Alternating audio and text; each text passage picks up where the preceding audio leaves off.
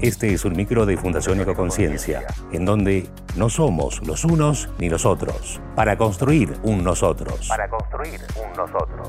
Como miembro de CIFAL Argentina, UNITAR, Naciones Unidas, abraza los objetivos de desarrollo sostenible de la Agenda 2030. De la Agenda 2030. Que tiene como fin desterrar el hambre y la pobreza del mundo, combatiendo la desigualdad y la injusticia y protegiendo el planeta. Bienvenidos a este micro en donde estamos conociendo a los Nobeles de la Paz. Hola, bienvenidos a este micro en donde estamos conociendo a los Nobeles de la Paz. Anteriormente estuvimos conociendo la vida de Nelson Mandela y hoy nos van a presentar los chicos de teatro a Martin Luther King.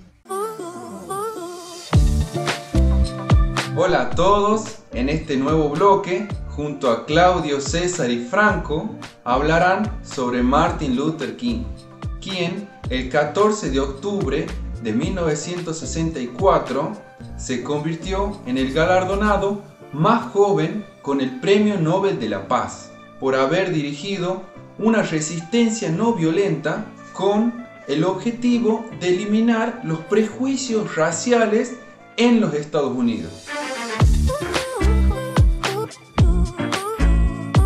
Martin Luther King fue un pastor y activista estadounidense que luchó por los derechos civiles de los afroamericanos. Nació el 15 de enero de 1929 en Atlanta y fue asesinado el 4 de abril de 1968 en Memphis. Martin Luther King entendió como una condición esencial de la dignidad humana la igualdad racial, la cual se hallaba por otra parte legitimada. En el plano político, por los principios de la democracia, de la cual siempre se declaró partidario, y en el plano moral, por los principios religiosos.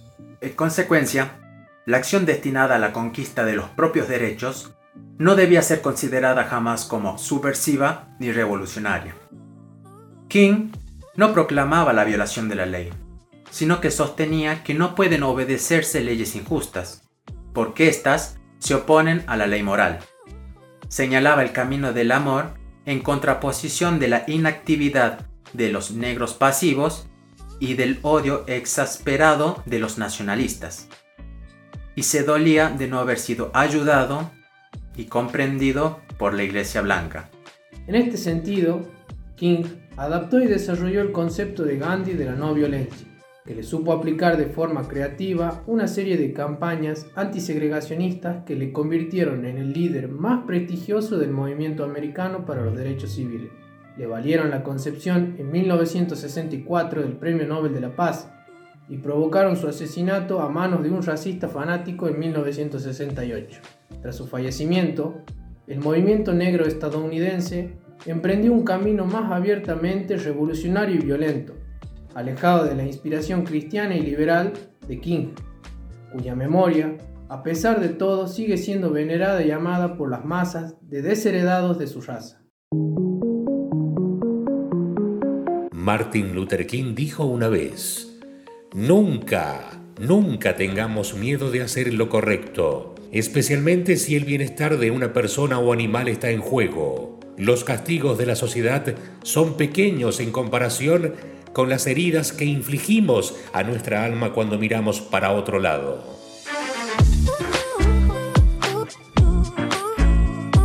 Si tienes idea o algún tema en el que te gustaría participar en el próximo micro, comunícate al 3835 530297. Y si quieres participar de la fundación, contactanos por Facebook. Puedes encontrarnos como Fundación Ecoconciencia André Galá. Mi nombre es Belén Rojas y nos estamos encontrando nuevamente mañana. Ooh.